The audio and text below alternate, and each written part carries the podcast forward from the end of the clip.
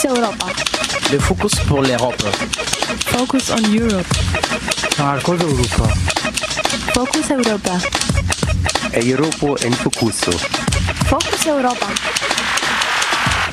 Fokus Europa. Nachrichten und Themen aus Europa auf Radio Dreieckland.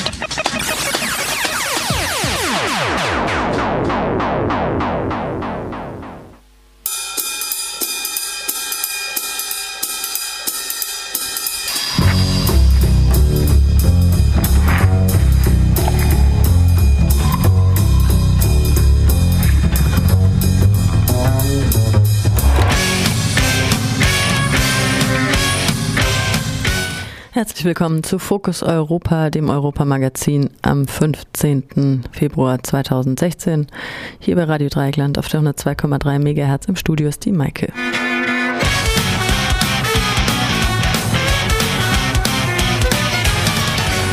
Unsere Themen heute. Wird die französische Regierung wirklich linker und ökologischer? Außerdem eine kurze Zusammenfassung der Berlinale zum Auftakt vergangenen Donnerstag.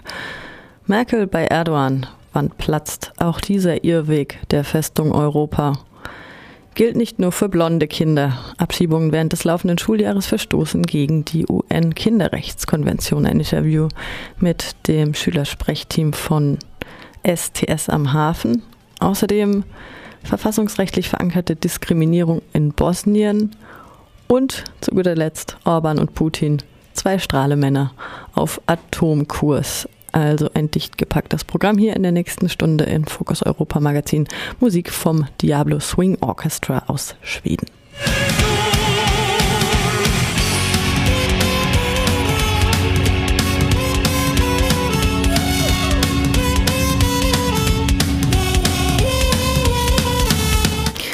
Und wir legen auch gleich los. François Hollande hat sein Kabinett umgruppiert. Gleich sechs Minister und Ministerinnenposten wurden neu besetzt. Auch eine Ministerin der Grünen wurde eingebunden.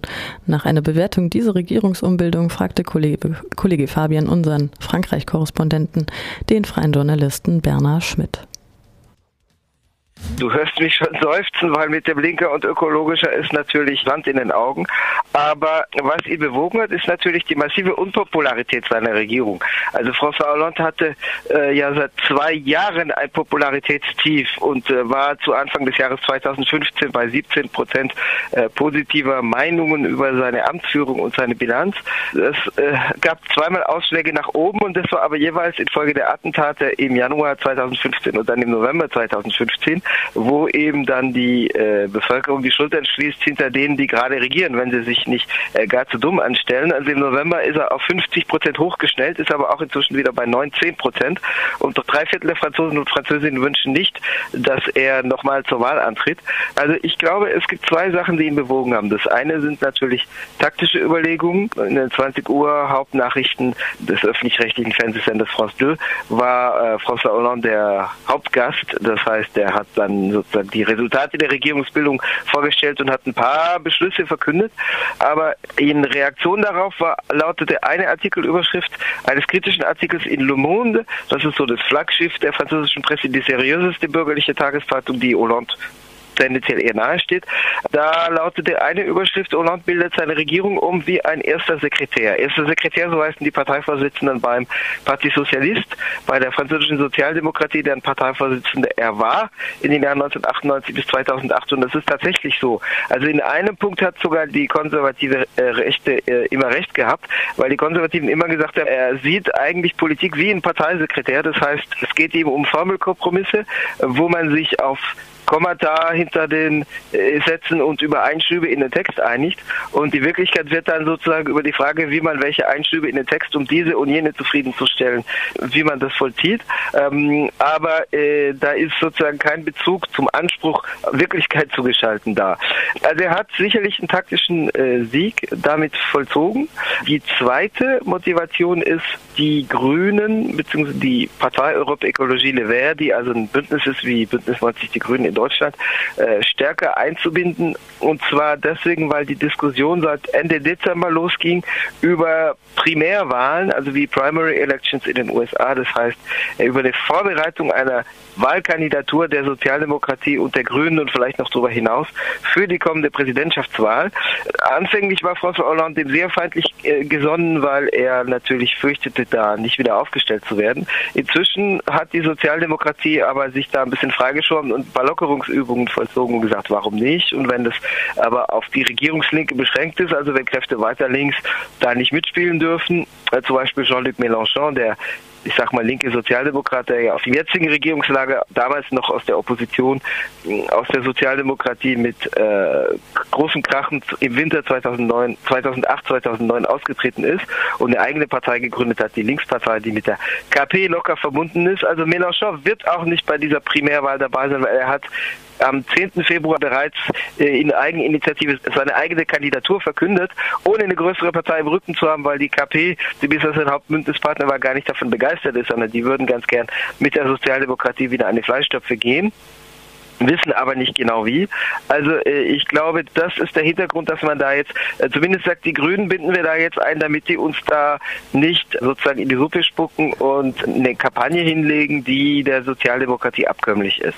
Bernhard, ja. Äh, du hast angesprochen, die Grünen sind jetzt eingebunden. Ähm, Sie haben das Ministerium für Wohnungswesen bekommen. Trotzdem ja. die Frage auch aus einem Freiburger Blickwinkel hier ist ja immer großes Thema, die ähm, möglicherweise oder die ehemals versprochene Abschaltung äh, des äh, Atomkraftwerks Fessenheim. Ist äh, diese mit der Einbindung der Grünen wahrscheinlicher geworden? Nicht unbedingt. Da gibt es keine Ankündigung dazu. Ich würde sogar mit Nein antworten, weil äh, es war bereits zuvor ein Wahlkampfversprechen François Hollande im Jahr 2012. Äh, Im Moment sieht es so aus, als ob es nicht vor der Wahl 2017 verwirklicht wird. Die Grünen drängen natürlich tatsächlich drauf, aber da gibt es jedenfalls keine neuen Ankündigungen. Ankündigungen dazu. Wozu es Ankündigungen gibt, ist äh, zum Flughafenbau in Nantes, in äh, Notre-Dame-des-Landes. Da gibt es einerseits jetzt das Versprechen, das gehört zu dem, was François Hollande im Fernsehen angekündigt hat, zu sagen, da machen wir eine örtliche Abstimmung. Da weiß man dann natürlich nicht unbedingt, wie sie ausgeht, weil äh, auch da mit dem baden-württembergischen Blickwinkel Stuttgart 21 mh, hm, äh, spricht ja äh, nicht dafür, dass das dann immer im positiven Sinne ausgeht. Also da gab es eine Abstimmung, aber das andere ist, äh, dass gleichzeitig Jean-Marc Hérault, der äh, bisherige Bürgermeister oder im Moment noch Bürgermeister von Nantes, der ja von 2012 bis 2014 Premierminister war und den Flughafenbau äh, gewaltig vorangetrieben hat in, in Anführungszeichen seiner Stadt, dass der jetzt Außenminister geworden ist und damit ein Schwergewicht der Regierung, was natürlich äh, nicht dafür spricht für die äh, Ambition, da jetzt kürzer zu fahren mit äh, dem Druck auf den Flughafenbau. Ähm, natürlich ist jetzt eine Unbekannte im Spiel, nämlich mit der Frage, wie dieses Referendum örtlich ausgehen wird. Gleichwohl müssen wir das jetzt ein bisschen relativieren, was die Regierungseinbindung der Grünen angeht, weil die Partei hält nichts davon. Also die, sie macht eine Pressekonferenz, aber dem wird natürlich eine Krisensitzung vorausgehen. Die Partei hat sie davor gewarnt. Also es sind schon Einzelpersonen, die sich da jetzt einbinden lassen, die aber natürlich die Partei repräsentieren, weil äh, du hast erwähnt, die Grünen übernehmen das Wohnungsbauministerium. Das ist keine Premiere. Sie hatten dieses Ministerium inne von 2012 bis 2014. Dann hatte die Partei beschlossen, aus der Regierung auszutreten, als Manuel Valls Premierminister wurde am 31. März 2014 nach der Niederlage der Sozialdemokratie bei den Kommunalwahlen vom 22. 29. März 2014.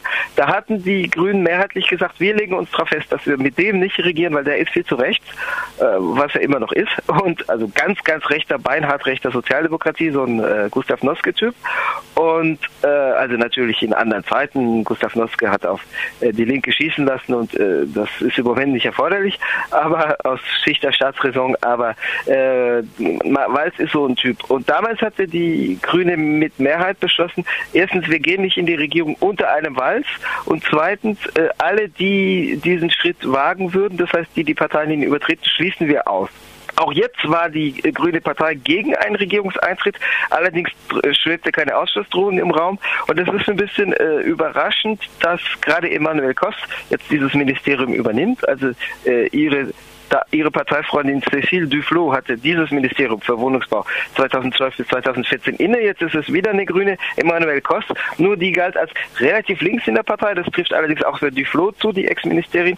Emmanuel Kost war bis gestern Parteivorsitzende und äh, hat auch ähm, noch in letzten Twitter-Kommentaren vor ihrer Ernennung äh, relativ kritische Kommentare über die Bilanz der Regierung und über deren Vorhaben, insbesondere zu Notstand und Staatsbürgerschaftsentzug, Ausbürgerung bei Terroristen, äh, relativ kritische Kommentare dazu abgelassen und jetzt wird sie ernannt. Also ich glaube, da ist tatsächlich der Ego-Trip äh, angesagt. Wir sehen also wieder auch relativ Linke werden schwach, wenn es äh, um das eigene Einbeziehen in die ja. Machtstrukturen geht. Bernhard, du hast angesprochen, mhm. François Hollande ist im Fernsehen aufgetreten. Was hat er denn noch neben dem Referendum bezüglich Notre-Dame-de-Lens angekündigt?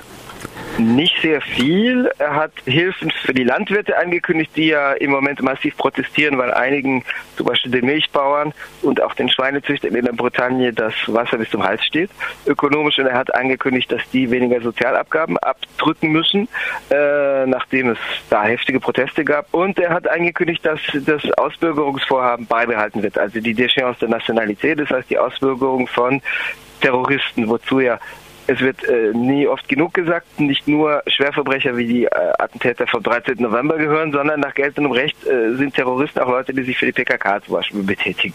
Und über denen schwebt jetzt das Damoklesschwert einer Ausbürgerung, äh, was, wir haben es gestern besprochen, keine dschihadistischen Attentate verhindert wird. Wenn die Leute dabei sind, selber drauf zu gehen, wird die Ausbildungsdrohung sie nicht hindern. Was aber ein verheerendes Signal ist für Doppelstaatsangehörige, weil die Philosophie, die dahinter steht, ist eigentlich, dass Doppelstaatsbürgerschaft ein Problem, ein Loyalitätsproblem darstellt. Also das hat er angekündigt beizubehalten, die Hilfen für die Landwirte und die Abstimmung über den Flughafen. Sonst nicht sehr viel. Also sonst wird äh, natürlich weiterhin angekündigt, die Arbeitslosigkeit zu bekämpfen. Das äh, wird aber seit seinem Amtsantritt angekündigt und haben auch die anderen Regierungen davor angekündigt angekündigt.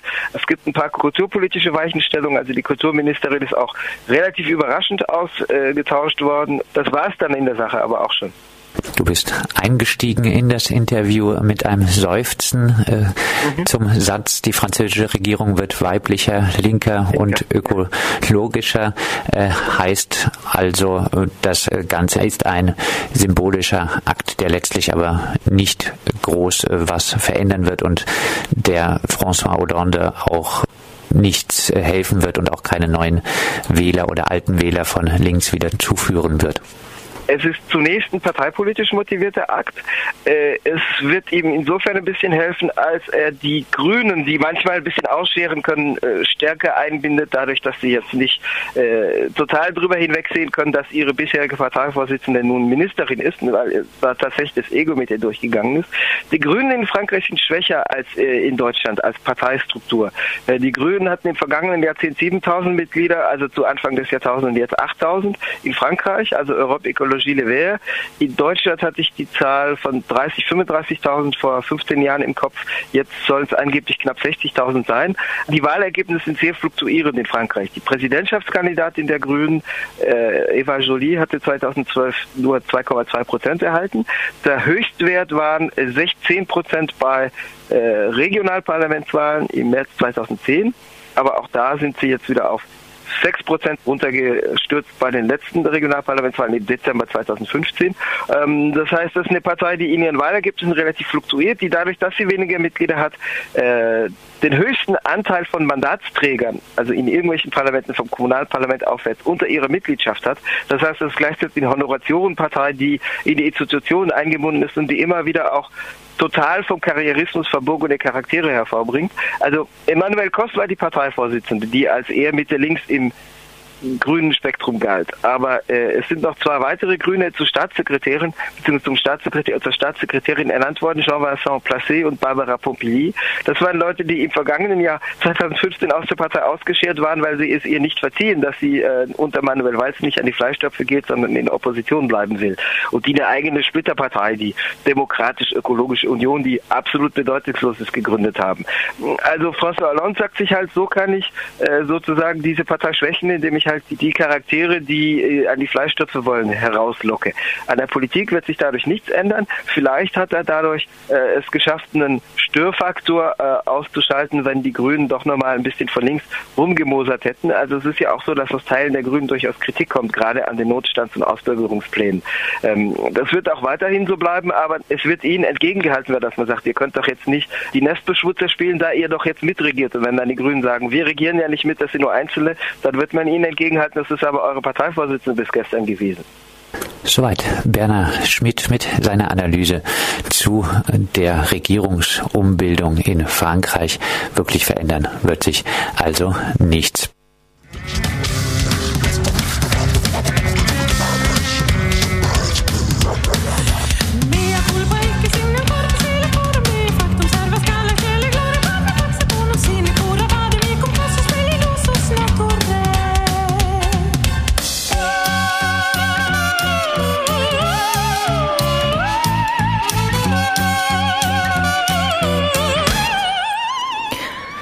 Zum Auftakt der diesjährigen Berlinale vergangenen Donnerstag gibt RDL-Kulturredakteur Johannes einen Ein- und Überblick und zeigt sich sehr gespannt, den Eröffnungsfilm der Coen-Brüder zu sehen. Im Gespräch mit Kollege Jan, unser Korrespondent Johannes.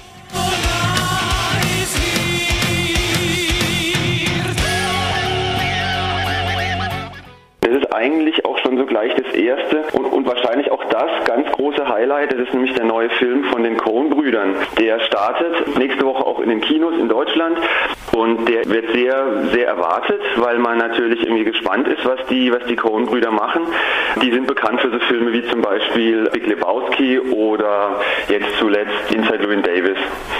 Und in diesem Film spielen eine Menge Stars mit, zum Beispiel George Clooney, Scarlett Johansson, Frances McDormand, Alden Ehrenreich und so weiter. Und ein paar von denen kommen auch nach Berlin. Also George Clooney hat sich angemeldet, die Cohen-Brüder selber haben sich natürlich angemeldet. Das ist ein ganz schöner Auftakt und ähm, da bin ich schon mal sehr gespannt, was dieser Film verspricht und was dann am Ende auch bei rauskommt. Weiß man schon ein bisschen, um was es geht bei dem Film? Ja, man weiß sogar relativ genau schon, um was es geht. Es spielt im Hollywood der 50er Jahre und also es ist quasi ein Film im Film sozusagen und es spielt in einem der großen Filmstudios und da gibt es eine Person, Eddie heißt die, der hat so die Funktion eines Troubleshooters. Also der muss immer, wenn irgendwo was nicht funktioniert am Set oder bei den Produktionen, dann muss der hin und muss da versuchen, dieses Problem zu lösen. Und jetzt versucht diese Produktionsfirma einen riesengroßen Monumentalfilm zu drehen. Dieser Film heißt, wie der Cohen-Film selbst, Heil Caesar. In diesem Film spielt George Clooney die Hauptrolle und bei den Dreharbeiten zu diesem Film geht eben irgendwas schief. Da spielen zwei Journalistinnen eine Rolle, die versuchen da ein paar Sensationen zu ergattern und dann wird das alles irgendwie miteinander verstrickt und diese Person Eddie hat dann eben die spezielle Funktion da ähm, einzugreifen und ein bisschen für Ordnung zu sorgen. Und es klingt schon wieder typisch nach Cohen-Filmen, wo immer eine, ich sag mal so, eine Figur im Mittelpunkt steht, die ja, man kann es salopp auch sagen, so ein sympathischer Loser. Ähm, mhm. Das ist ja auch bei den ganzen früheren Cohen-Filmen so, dass das immer Leute sind, die nicht so mit dem ganz großen Glück gesegnet sind und die aber immer das Beste draus machen und das immer auf eine sehr sympathische Art und Weise machen und man deswegen irgendwie sich sehr schnell sehr nah fühlt und dadurch kriegen die, ähm, schaffen es diese Cohen-Filme eben auch immer wieder zu einem gewissen Kultstatus, eben allen voran dann der Dude in Big Lebowski. Was gibt es sonst noch, was man, äh, auf was man gespannt sein könnte? Ja, es gibt sehr viel. Also ich habe es gestern selber in der Presse auch erst gelesen, dass insgesamt in den zehn Tagen 434 Filme laufen. Das ist der Wahnsinn. Das ist auch irgendwie kaum mehr noch zu überblicken. Es mhm. gibt bestimmt irgendwie zwölf Sektionen oder 13, in denen diese 434 Filme eingeteilt sind. Und ähm, es ist alles dabei. Es sind Neuerscheinungen, es sind vor allem Neuerscheinungen aus der ganzen Welt. Es sind Klassiker dabei, die gezeigt werden, restaurierte Filme aus den 30ern und 40ern. Dann gibt es eine Sektion, die sogenannte Retrospektive. Da laufen aus dem Filmjahr 1966 Filme, die sowohl in der BRD produziert wurden, als auch welche, die in der DDR produziert wurden. Und während in, in Westdeutschland das neue deutsche Kino gerade so aufkam und man versucht hat, ganz neue progressive Filme zu machen, war in der DDR, machte sich gerade so ein ganz leichter, anfänglicher ähm, Systemkritik breit, die dann auch in Filmen sich niederschlug und natürlich von der DDR-Obrigkeit sofort zensiert wurde. Und das macht man vor allem an dem Jahr 66 fest und diese beiden Filmjahrgänge werden miteinander verglichen. Und das ist auch sehr interessant und so geht es weiter. Also es ist wahnsinnig viel, was man sich angucken kann und ich habe auch noch groß gar keinen Überblick, was da jetzt die nächsten zehn Tage so kommt, aber ich bin sehr gespannt. Ja, also äh, mehr als 400 Filme die Woche sollte man sich eigentlich nicht ansehen. Man kann sich nachher nicht mehr an alle erinnern, in allen Einzelheiten. Gibt es noch irgendeinen Sektor, äh, wo du besonders hinschauen möchtest? Den Wettbewerb. Also mhm. es ist, ähm, mache ich seit ein paar Jahren so, dass ich den Wettbewerb halt immer verfolge. Und das werde ich auch dieses Jahr wieder machen. Das sind 18 Filme, wobei einer aller Voraussicht nach für mich dieses Jahr rausfällt. Der geht nämlich sage und schreibe 485 Minuten, sprich 8 Stunden. Der wird hier 8 Stunden gezeigt mit einer Stunde Pause, Unterbrechung, ich glaube am 13.02. den kompletten Tag. Das werde ich mir, glaube ich, schenken, weil ich in der Zeit einfach ganz viele andere Sachen machen und schauen kann. Ansonsten werde ich mir aber ähm, alle Wettbewerbsfilme angucken und danach natürlich am Ende bin ich sehr gespannt, was dann für eine Juryentscheidung am Ende steht. Du wirst ja sicher nochmal bei uns im Morgenradio oder im mhm. Mittagsmagazin mhm. zu hören sein. Da sind wir dann gespannt, wie es weitergeht.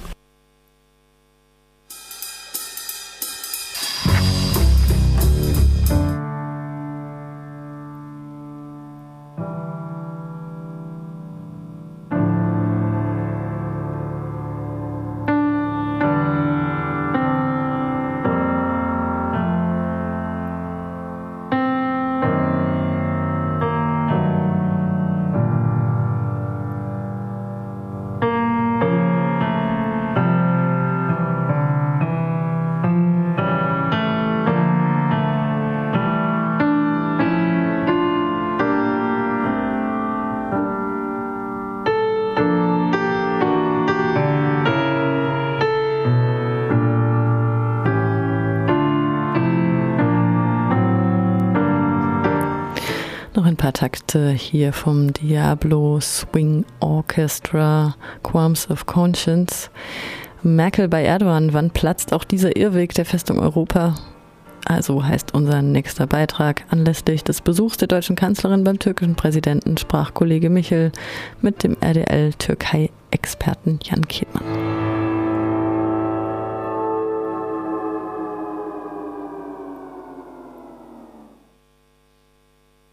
Jan, äh, wenn man sich das anguckt, Angela talkt mit François Hollande, der gerade dabei ist, die Notstandsverfassung auf Dauer zu stellen und reist dann weiter zum autoritären, um es mal höflich zu formulieren, Staatspräsidenten der Türkei, um die Wachmannrolle der Türkei äh, gegen die sogenannte wie es im Jargon äh, der deutschen Medien ja wieder neu heißt, Flüchtlingswelle äh, aufzurichten. An der Grenze zwischen Syrien und der Türkei warten mehrere Zehntausende darauf, weil sie bombardiert werden vom Assad-Regime zusammen mit der äh, russischen Luftwaffe. Äh, die Assad-Armee ist im Vormarsch. Da wird gefordert, macht die Türen auf lasst die Leute aus Syrien in die Türkei. Aber auf der anderen Seite ist die Forderung mit Geld unter Viertel drei Milliarden, es gibt eine Forderung nach weiteren 2,5 Milliarden, ähm, haltet sie aber auf jeden Fall von der EU fern. Äh, wie siehst denn du diese Entwicklung, die Türkei und insbesondere den Staatspräsidenten Erdogan so aufzuwerten als den bärbeißigen Torwächter für Europa? Also die Forderung wurde ja viel mit moralischer Emphase sogar vorgetragen von Mogherini, der Auslandsbeauftragten äh, der EU. Und andererseits will die EU von der Türkei genau, das, genau das Gegenteil.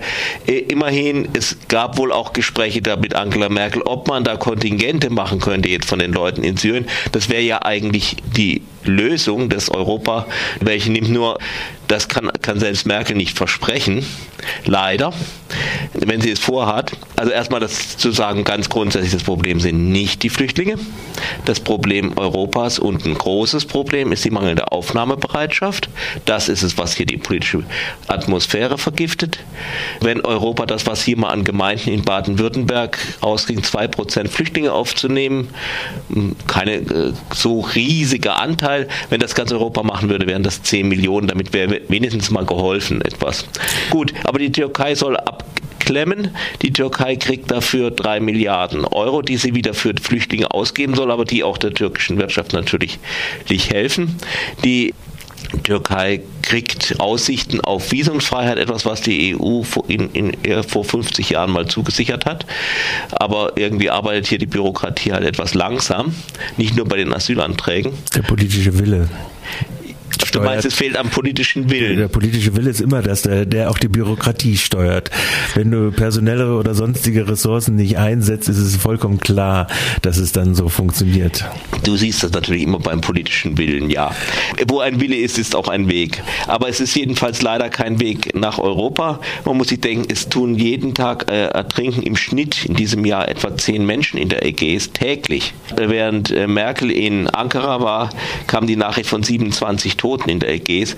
Und die ertrinken nicht wegen der bösen Schlepper oder der hohen Wellen in, in, in erster Linie, sondern eben deswegen, weil es keinen legalen Weg gibt. Und wenn, es ist ja sehr fraglich, ob die Türkei wirklich den zumachen kann und will, den Weg nach Europa, selbst wenn sie das schafft, es glaubt man wohl in Europa, also jetzt gerade nach dem, was auf dem Balkan läuft, im Moment mit die äh, mazedonische Grenze dichter machen und so, Österreich ist das sehr engagiert. Es glaubt in der, in der EU auch niemand so recht, dass Merkels Versuch über die Türkei zuzumachen klappt. Der Versuch würde so aussehen, dass die Türkei syrische Flüchtlinge im Land behält, dass die, äh, dass andere Flüchtlinge in ihre Herkunftsländer abgeschoben werden von der Türkei.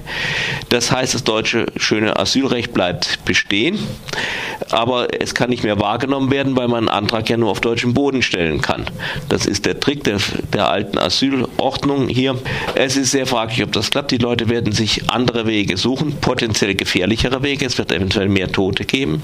Das Problem wird überhaupt nicht gelöst. In der, in der Türkei haben die Leute keine Perspektive wirklich, auch mit diesen drei Milliarden Euro nicht. Und selbst wenn schließlich Merkel doch noch auf sechs Millionen erhöhen sollte, was im Moment noch nicht ansteht, die haben keine Perspektive. Und das andere ist, durch solche Diplomatie wird auch dieser Eindruck weiter gefestigt, da ist Notdiplomatie im Rande, da ist etwas Gefährliches. Diese Flüchtlinge sind gefährlich. Irgendwie, das ist, das ist doch so was, was, was das irgendwie transportiert auch. Und das finde ich eigentlich irgendwie ein großen politischen Schaden. Wie gesagt, es sind die Flüchtlinge sind nicht das Problem. Es mag Probleme an manchen Ecken und Enden geben, die gibt es immer bei Menschen. Damit muss man umgehen, unter Umständen auch mal mit, äh, mit Härte. Aber generell sind die Flüchtlinge nicht das, das Problem. Sie, aber sie werden, sie erscheinen immer mehr als Problem und das vergiftet bei uns die politische Atmosphäre. Und jetzt hattest du jetzt, aber noch auf Erdogan. Äh, ja. Der Besuch in diesem äh, Staatspräsidentenpalast, der ja eher einem Sultanspalast gleich, einem modernen Sultanspalast Sultanspalast gleicht, hat natürlich eine ganze Kehrseite. Am 25. Januar ist der unsägliche Innenminister der Bundesrepublik Deutschland, Thomas de Maizière, aufgetreten und hat ja, gesagt, dass man jetzt doch mal nicht äh, immer in den Vordergrund rücken sollte, die äh, Behandlung äh, der Kurden durch das AKP-Regime, das ja die Wahlen durch seine Aktionen in den Südosttürkei auch durchaus gewonnen hat, äh, in den anderen westlicheren Teilen.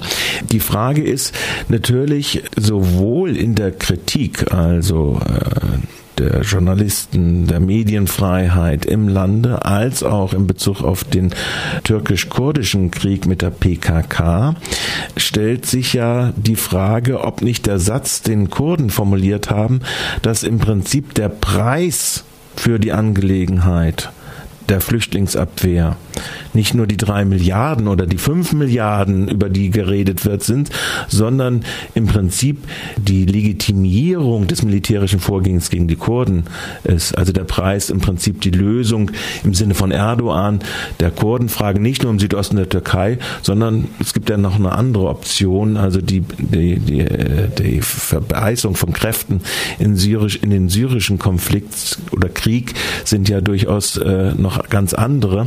Also ob das nicht der Preis ist.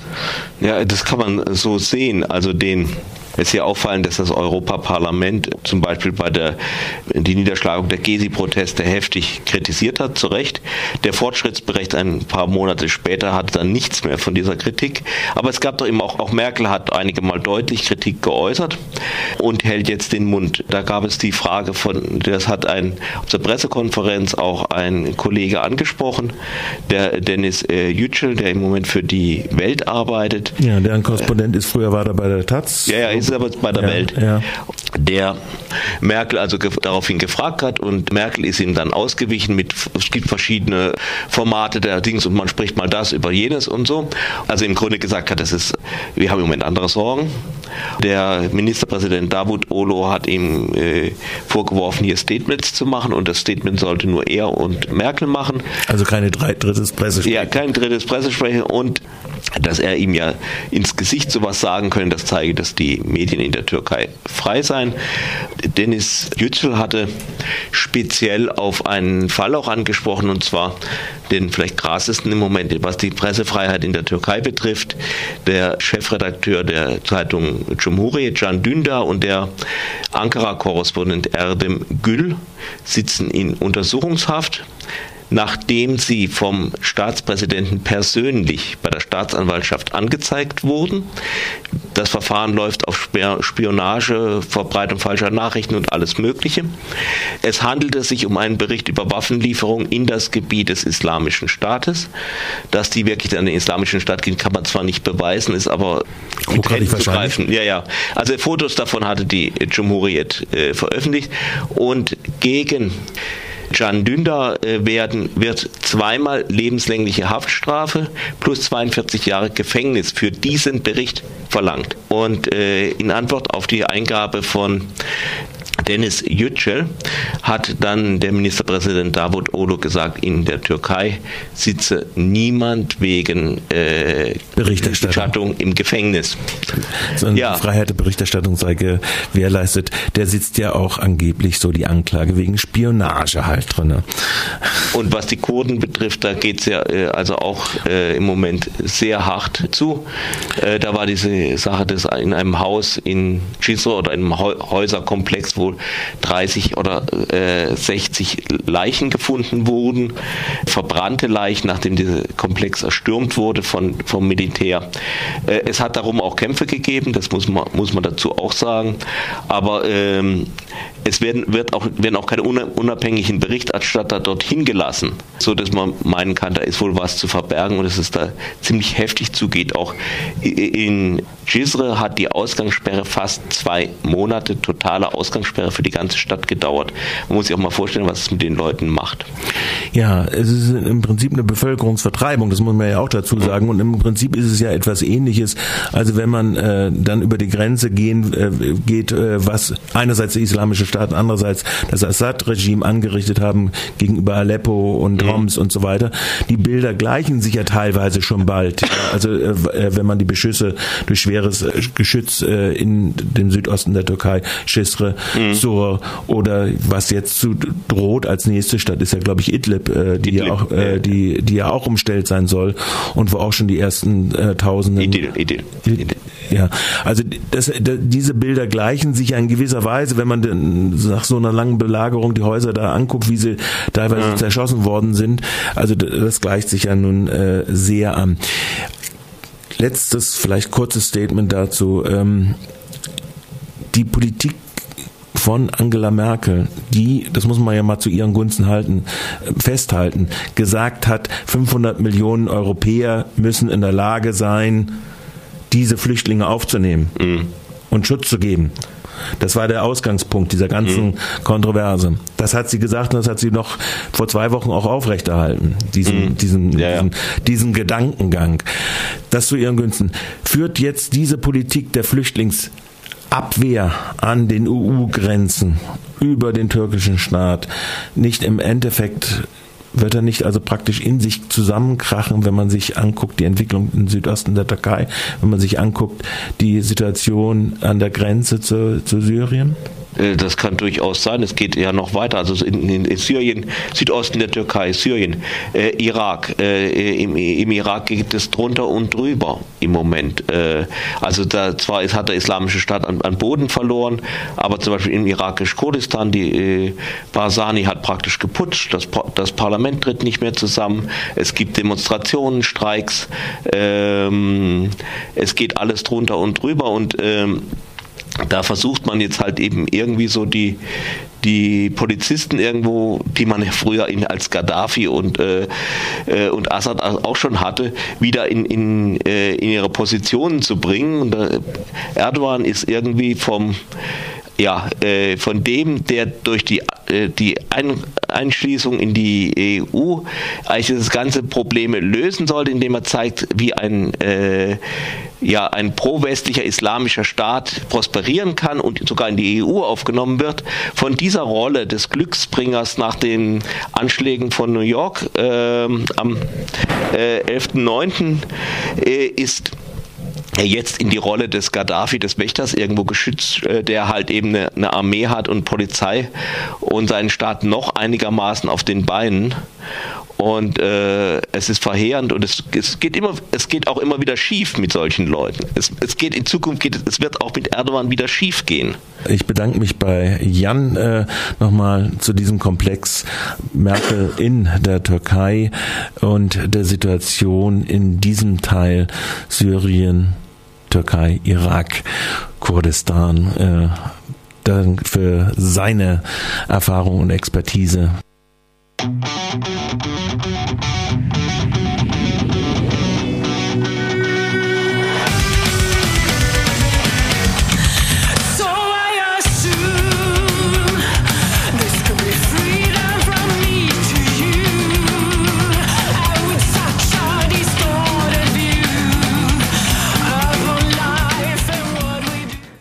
UN-Kinderrechtskonvention gilt nicht nur für blonde Kinder. Das sagt Beneta vom Schulsprecherteam STS am Hafen in Hamburg.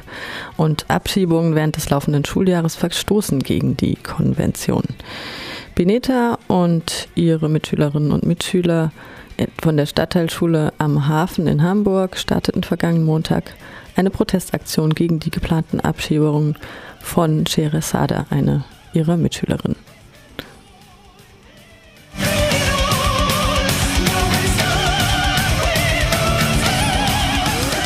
Es war von uns aus eine sehr spontane Aktion. Also wir haben am Mittwoch sozusagen erfahren, dass eine Schülerin aus unserer Schule eine Abschiebung erhalten hat.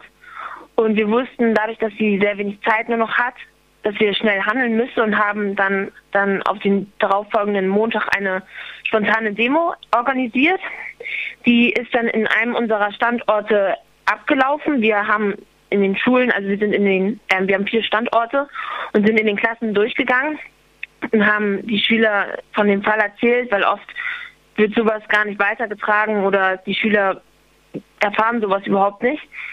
Und die ähm, Schülerinnen und Schüler haben dann auch beschlossen, okay, wir kommen alle zusammen dorthin und dann haben wir halt am Montag ähm, uns getroffen. Wir haben am Montag sozusagen Banner aufgehängt und haben eine Rede gehalten, haben dann auch einen Sitzkreis um, eröffnet und haben über weitere Aktionen geredet mit der ganzen Schülerschaft und sind sozusagen auf das Ergebnis gekommen, dass wir auf jeden Fall mehr Aktionen starten möchten und auch mehr Aktionen machen möchten und dass wir alle dafür kämpfen, dass unsere Sherazada, so heißt das Mädchen, was abgeschoben wird, ähm, sozusagen in Deutschland oder in Hamburg bleibt und weiterhin ein Teil unserer Gemeinschaft ist. Wie sieht euer weiteres Vorgehen denn aus? Wendet ihr euch auch an höhere Behörden vielleicht? Ähm, ja, wir haben auf jeden Fall, wir haben eine Petition geschrieben. Diese wollen wir sozusagen im Rathaus abgeben. Wir arbeiten sehr nah zusammen mit einer Gruppe, mit einer AG, die ist, hat sich an unserer Schule gegründet, die heißt AG Bleiberecht auf Bildung. Mit der Gruppe, die besteht aus verschiedenen Lehrern, Pädagogen, Eltern, Interessierte, Schüler. Und mit dieser Gruppe wollen wir eng zusammenarbeiten, sodass wir zum einen mehr Aktionen starten können, damit die Aufmerksamkeit in Hamburg und, und in Deutschland insgesamt ähm, mehr und mehr oder größer wird, sodass wir das am Ende schaffen, dass wir Shirazadas Familie und Shirazada selbst mehr Zeit geben können oder halt das Bleiberecht. Ihr schreibt auch in eurer Presseerklärung, dass Ihr Bruder, also der Bruder von Scheherazade, im Krankenhaus liegt. Wie, also würde sie dann alleine abgeschoben mit ihren Eltern und Ihr Bruder bleiben oder wie ist da die Situation? Das ist eine sehr gute Frage. Also wir haben uns selber gefragt, wie soll das passieren oder wie, wie haben Sie sich das gedacht, dieser Familie eine Abschiebung zu, zu erhalten oder dass diese Familie eine Abschiebung erhält, weil wir gerade nicht eine Antwort bekommen haben oder bekommen sozusagen, dass die, dass der Bruder im Krankenhaus liegt und krank ist und an einer Lungenkrankheit sozusagen erkrankt ist, die regelmäßig behandelt werden muss. Aber die Familie hat noch keine Antwort darauf bekommen, was mit dem Bruder wird, ob der hier alleine zurückbleibt oder ob er mitkommen muss und in Serbien weitergucken muss, wie sein Schicksal aussieht. Kannst du noch was zu dem, wie hast du es genannt, Bleiberecht auf Bildung sagen? Ich glaube, ihr habt was geschrieben, dass niemand während der Ausbildung abgeschoben werden darf. Ist das richtig? Genau. Wir haben sozusagen ein paar Forderungen. Unsere erste Forderung ist, dass Schülerinnen und Schüler nicht Schülerinnen und Schüler nicht während des laufenden Schuljahres abgeschoben werden dürfen und dass sozusagen das Recht auf Bildung, was jedes Kind in Deutschland hat, dass dieses Recht auch für jeden gilt. Also egal, ob der Status nicht sicher ist oder ob die einen deutschen Pass besitzen. Wir möchten einfach, dass jedes Kind sozusagen dieses Recht genießen darf und auch wenn er wenn es nach Deutschland kommt, sofort einen Schulplatz bekommt. Und der Artikel 13 des UN-Sozialpaktes, für wen gilt das? Also dieser Artikel, also dieser 13. Artikel gilt für jedes Kind. Also da steht, dass jedes Kind ein Recht auf ähm, Bildung hat und auch dieses Recht nachkommen darf. Also nicht, dass also da steht nicht drin, dass nur für Deutsche oder nur für blonde Haare, sondern wirklich für jedes Kind. Und das kann einfach nicht sein, dass dann dieses Gesetz einfach in Kraft, also nicht mehr in Kraft gesetzt wird, nur weil derjenige keinen deutschen Pass hat oder es gesagt wird, okay, die wird abgeschoben. Okay, dann verstößt das ja eigentlich gegen dieses, diesen UN-Sozialpakt, das, was da passiert bei euch in der Schule. Richtig. Hast du noch ein abschließendes Wort? Also wir freuen uns über jeden, der uns unterstützt. Wir haben jetzt aktuell eine Facebook-Seite, die heißt Bleibe-Recht auf Bildung. da werden auch aktuell alle unsere nächsten Aktionen und insgesamt alles über Shirazadas Fall gepostet, damit man immer auf dem Laufenden bleibt. Und wir machen weiter.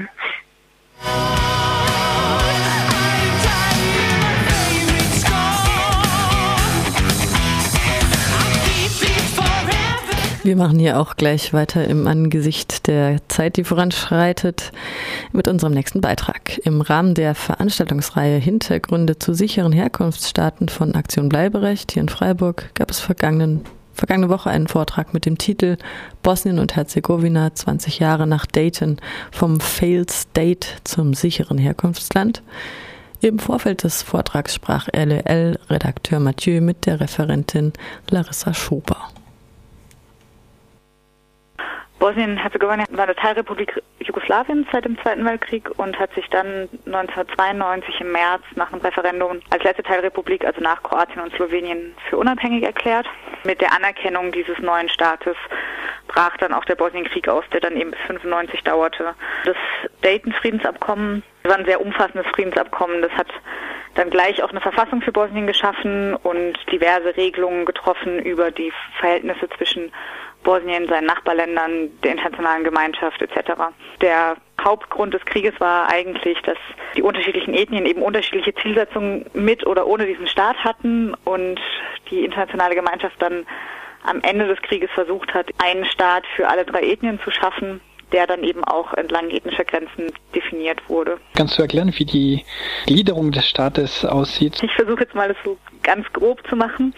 Also Bosnien besteht aus zwei Landesteilen, den sogenannten Entitäten. Die eine Entität ist die Republika Srpska und die andere Entität die Föderation Bosnien-Herzegowina. Die Republika Srpska ist als territoriale Vertretung der serbischen Ethnie und die Föderation als territoriale Vertretung der kroatischen und bosniakischen Ethnie gedacht. Es gibt dann ein Parlament und auch eine Präsidentschaft auf zentralstaatlicher Ebene, die sind aber relativ schwach im Vergleich zu den Entitäten. Also die meisten politischen Entscheidungen werden in den Entitäten getroffen. Und es ist eben eine sehr starke föderale Struktur, die dieser Staat hat. Deutschland hat auch eine föderale Struktur. Was macht das der bosnische Staat an sich viel schwächer als, als äh, die Bundesrepublik zum Beispiel? Die zentralstaatliche Ebene hat in der Verfassung eben nur relativ wenige politische Bereiche überhaupt zugeschrieben bekommen. Der Zentralstaat in Bosnien ist verantwortlich für Außenpolitik, Zoll- und Transportwesen, Immigration, Handel und dann auch so kleine Sachen wie Radarüberwachung etc., aber dann relativ unwichtige Aufgaben noch und sämtliche andere Aufgaben fallen dann den Entitäten zu. Also auch beispielsweise die Kontrolle über die Polizei und bis 2006 auch die Kontrolle über das Militär, wobei das mittlerweile ähm, geändert wurde und es jetzt gesamtstaatliche Streitkräfte gibt.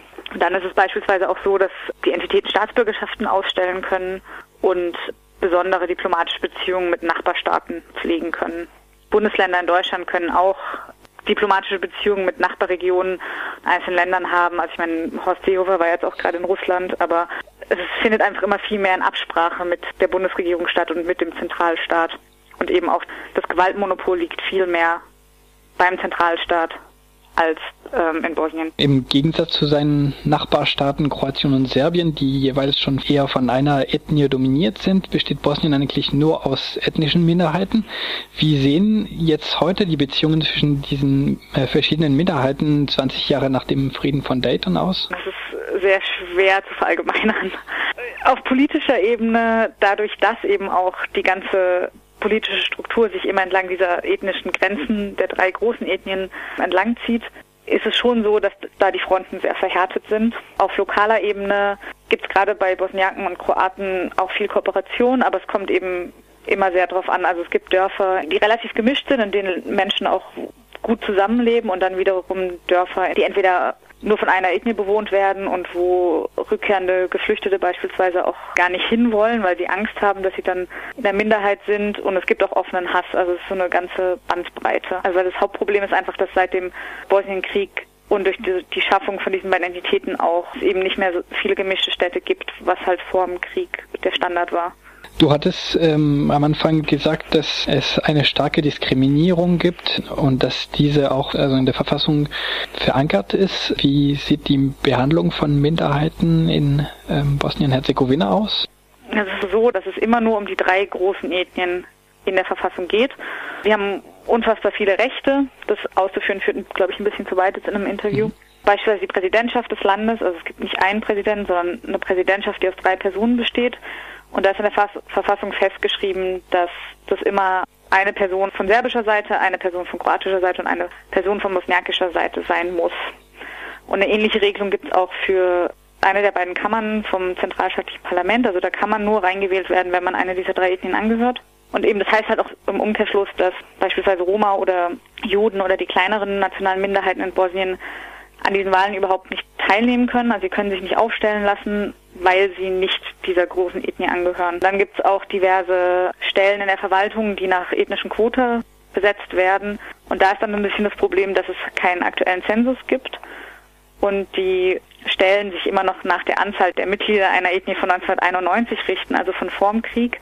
Natürlich hat der Krieg diese Zahlen sehr geändert und vor allen Dingen gab es eben 91 auch die Möglichkeit, sich als jugoslawisch zu bezeichnen als Ethnie und das haben gerade viele Roma auch gemacht. Und deswegen gibt es nach diesem Zensus, ich glaube 9000 Roma angeblich in Bosnien und dementsprechend wenige können dann auch über die ethnischen Quota in die Verwaltung eingestellt werden. Man schätzt aber, dass ungefähr mittlerweile 100.000 Roma in Bosnien leben. Es gab 2014 äh, große Proteste in Bosnien, die teilweise auch als bosnischer Frühling genannt wurden. Kannst du vielleicht kurz erklären, was war das Anliegen und welche Auswirkungen es hatte? Der Auslöser für diese Proteste war ähm, im Februar 2014 dass das Parlament seit Monaten versucht hat, gemeinsame neue Identifikationsnummern für die Ausweise auf gesamtstaatlicher Ebene zu schaffen und dass das eben gerade auch von der Seite der Republika Srpska ziemlich blockiert wurde mit der Begründung, dass es eben gar nicht Aufgabe des Zentralstaates sei. Und dann gab es eben einen Fall von einem Neugeborenen, glaube ich, ein Kleinkind, das dann eben keinen Ausweis mehr bekommen hat, weil dann irgendwann keine Ausweise mehr ausgestellt wurden. Das war schwer krankes Kind, konnte dann nicht zur Behandlung nach Belgrad ausreisen. Und das hat dann, das war so der Auslöser für die Proteste.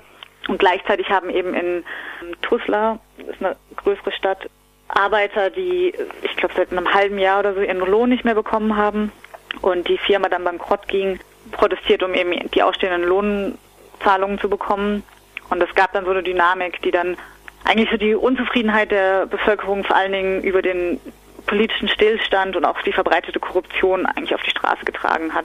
Ich würde sagen, dass davon nicht wirklich viel übrig geblieben ist, zwei Jahre später. Man kann aber schon sagen, dass so ein bisschen, dass die Zivilgesellschaft seitdem ein bisschen gestärkt wurde. Es war vielleicht einfach für, für sie selbst gut, mal auf die Straße zu gehen, aber politisch irgendeinen Einfluss hatten diese Proteste nicht wirklich. Kannst du vielleicht erklären, inwiefern Bosnien und Herzegowina heute ein sicheres Herkunftsland ist oder eben nicht? Ja, also meiner Meinung nach ist es kein sicheres Herkunftsland. Also vor allen Dingen für Minderheiten nicht, da eben anders als in den meisten Balkanstaaten Diskriminierung in Bosnien halt tatsächlich in der Verfassung festgeschrieben ist. Also von Seiten der Bundesregierung, die Bosnien eben zum sicheren Herkunftsland erklärt hat, kann man sich im Fall von den meisten anderen Balkanstaaten so ein bisschen darauf zurückziehen, dass man sagt, da gibt es doch wunderbare Gesetze zum Schutz von Minderheiten und so weiter. Und in Bosnien ist halt nicht mal das der Fall. Also es ist halt nicht mal so, dass auf dem Papier Minderheiten geschützt sind. Durch diese Einschränkungen, die ich vorher geschildert habe, werden eben gerade Roma auch also deren passives Wahlrecht ist faktisch eingeschränkt und das bedeutet meiner Meinung nach eigentlich eine politische Diskriminierung bis je nachdem sogar Verfolgung aufgrund der Zugehörigkeit zu einer ethnischen Gruppe. Das ist meiner Meinung nach ein Fluchtgrund. Und ich finde es dann eben ziemlich höhnisch, dann Bosnien als sicheren Herkunftsstaat zu deklarieren. Die Sicherheitslage in Bosnien, also die ist jetzt nicht dramatisch, aber es ist eben immer noch eine Euphor-Truppe stationiert und ich finde es an sich schwierig zu sagen, ja, einerseits schicken wir Soldaten in ein Land, um die Stabilität und Sicherheit dort zu garantieren. Andererseits sagen wir, es ist ein sicherer Herkunftsstaat und Menschen dürfen nicht von dort fliehen. Du hast die äh, EUFOR-Mission erwähnt. Welche Rolle spielt die EU allgemein in Bosnien? Die EU spielt eine relativ große Rolle in Bosnien. Einerseits haben sie in 2004 von der NATO die Friedenssicherungsmission übernommen, eben besagte EUFOR, und ist damit zuständig für die ähm, militärische Überwachung der Umsetzung des Dayton-Vertrages und dann hat die EU eben durch das Büro des Hohen Repräsentanten der internationalen Gemeinschaft eine extrem starke politische Einflussmöglichkeit in Bosnien. Also dieser eine EU-Diplomat, der dann der ähm, Hohe Repräsentant ist, hat seit 97 eigentlich die Möglichkeit, Gesetze zu entlassen, äh, erlassen und Politiker zu entlassen, neue Behörden zu schaffen etc. Also der hat extrem viele Einflussmöglichkeiten auf bosnische Politik und kann eigentlich sämtliche demokratisch gewählte Institutionen auch überstimmen. Und wie wird diese Rolle tatsächlich benutzt? Ist es zu also, Fälle gekommen, wo Gesetze von diesem Vertreter erlassen wurden oder gewählte VertreterInnen äh, entlassen wurden? Ja, also das ist mehrmals vorgekommen. In den letzten Jahren jetzt nicht mehr so häufig, weil so seit dem letzten Verfassungsreformversuch von, ich glaube 2009, die EU sich da sehr zurückhält. Aber also gerade in den ersten zehn Jahren nach dem Krieg wurden da sehr viele Politiker entlassen und auch diverse Gesetze dann eben durchgedrückt. In den letzten Tagen habe ich gesehen, sind in den deutschsprachigen Medien äh, ist die Frage de, des Dschihadismus in Bosnien aufgetaucht. Welche Rolle spielen dschihadistische Tendenzen in diesem Land und wie geht der Staat damit um? Also ich bin jetzt keine Expertin auf dem Gebiet, also es gab bereits im Bosnienkrieg eben dschihadistische Kämpfer, vor allen Dingen aus der arabischen Region, die nach Bosnien gekommen sind. Die Behörden haben dann nach dem Bosnienkrieg sehr stark versucht, diese Kämpfer auch wieder außer Landes zu bekommen, was dann irgendwann ganz gut geglückt ist. Mittlerweile drängt eben schon auch der IS nach Bosnien. Ich finde die Berichterstattung ein bisschen übertrieben, ehrlich gestanden. Also es gibt vereinzelt Bosnier, die nach Syrien gehen und kämpfen, aber auch jetzt nicht mehr als aus westlichen Staaten. Das Einzige, was ich als Problem sehe, ist, dass also Jugendarbeitslosigkeit liegt bei ungefähr 60 Prozent in Bosnien und die Menschen dort haben einfach keine Perspektive, gerade junge Leute und Perspektivlosigkeit ist eben ein guter Nährboden für Terrorismus. Also deswegen habe ich so Bauchschmerzen mit dieser Berichterstattung, dass der Islam in Bosnien eigentlich extrem liberal ist. Also ich war das letzte Mal dort während dem Ramadan und es hat eigentlich überhaupt keine Auswirkungen aufs öffentliche Leben gehabt. Es war dann vielleicht so, dass Menschen nicht geraucht haben oder so. Und natürlich gibt es dann immer wieder einzelne Fälle, gerade auch im, im ländlichen Raum, wo Dschihadisten Gehör finden, aber ich finde, es wird so aus westlicher Perspektive eben wird die Gefahr so ein bisschen übertrieben. Also ich glaube, der S kann genauso gut äh, Leute in Düsseldorf rekrutieren wie in Tuzla oder Sarajevo.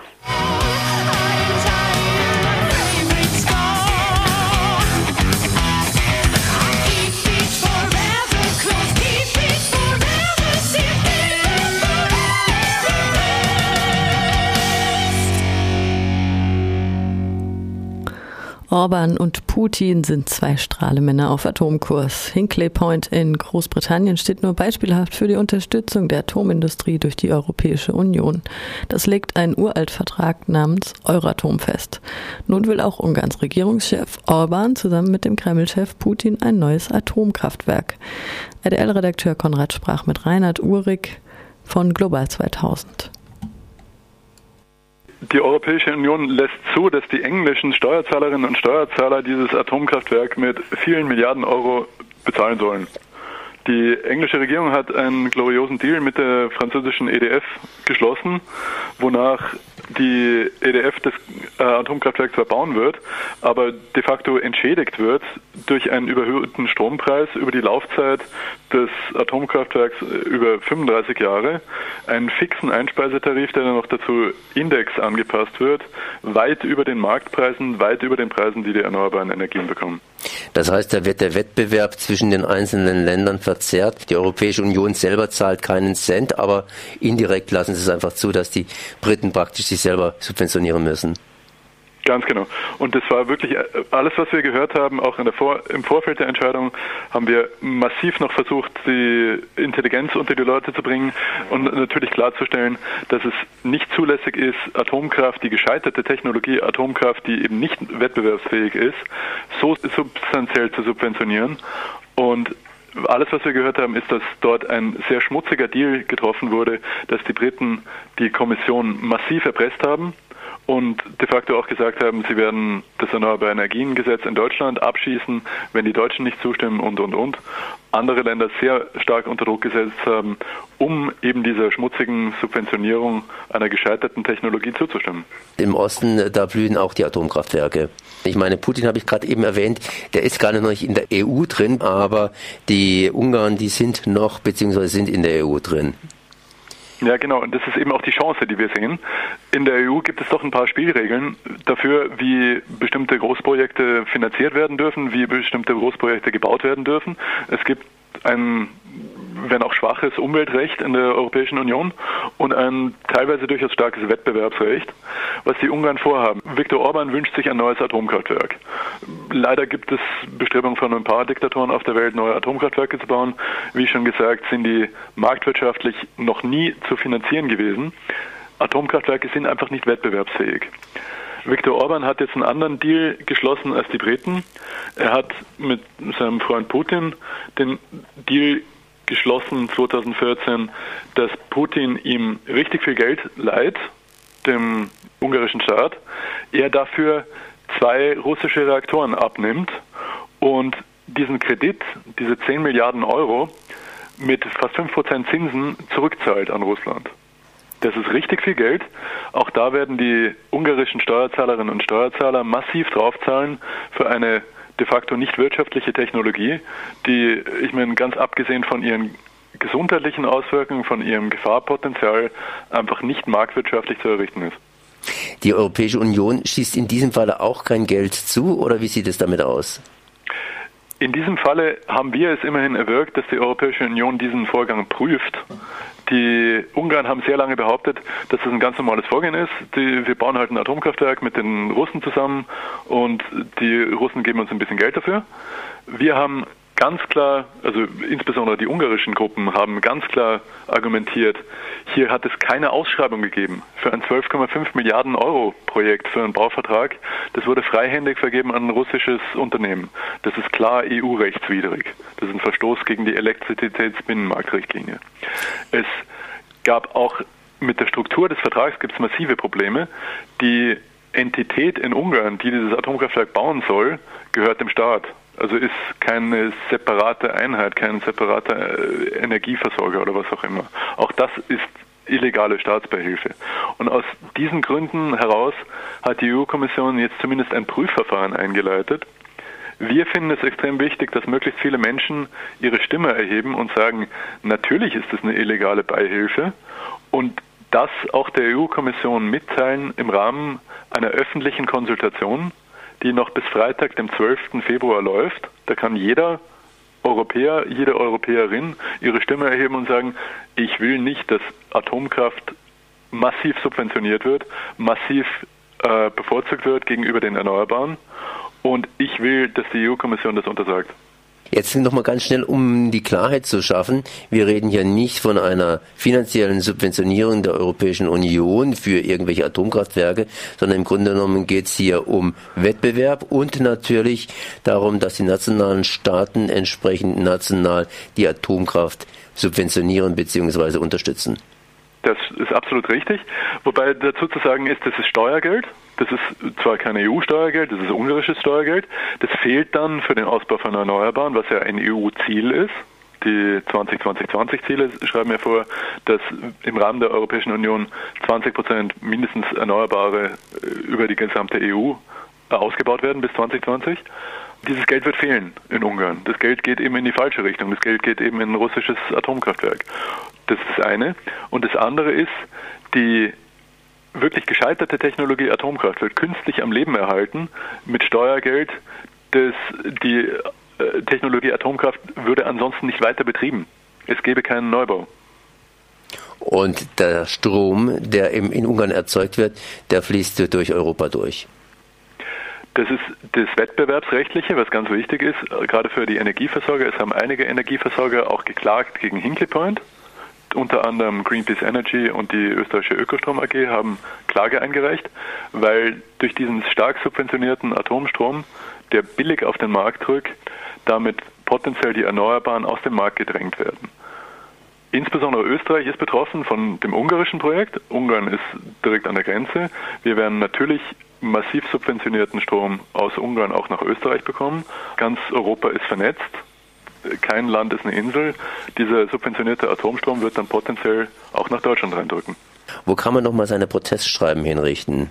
Wir haben auf unserer Homepage www.global2000.at den Link, mit dem wir als E-Protest sein Protestschreiben an die EU-Kommission schicken kann im Rahmen der öffentlichen Konsultation zu diesem illegalen Verfahren in Ungarn. Das war das Fokus Europa Magazin von 15. Februar 2016 mit der Maike im Studio. Alle Beiträge auch nachzuhören auf www.rdl.de und im freien Radionetz. Und tschüss.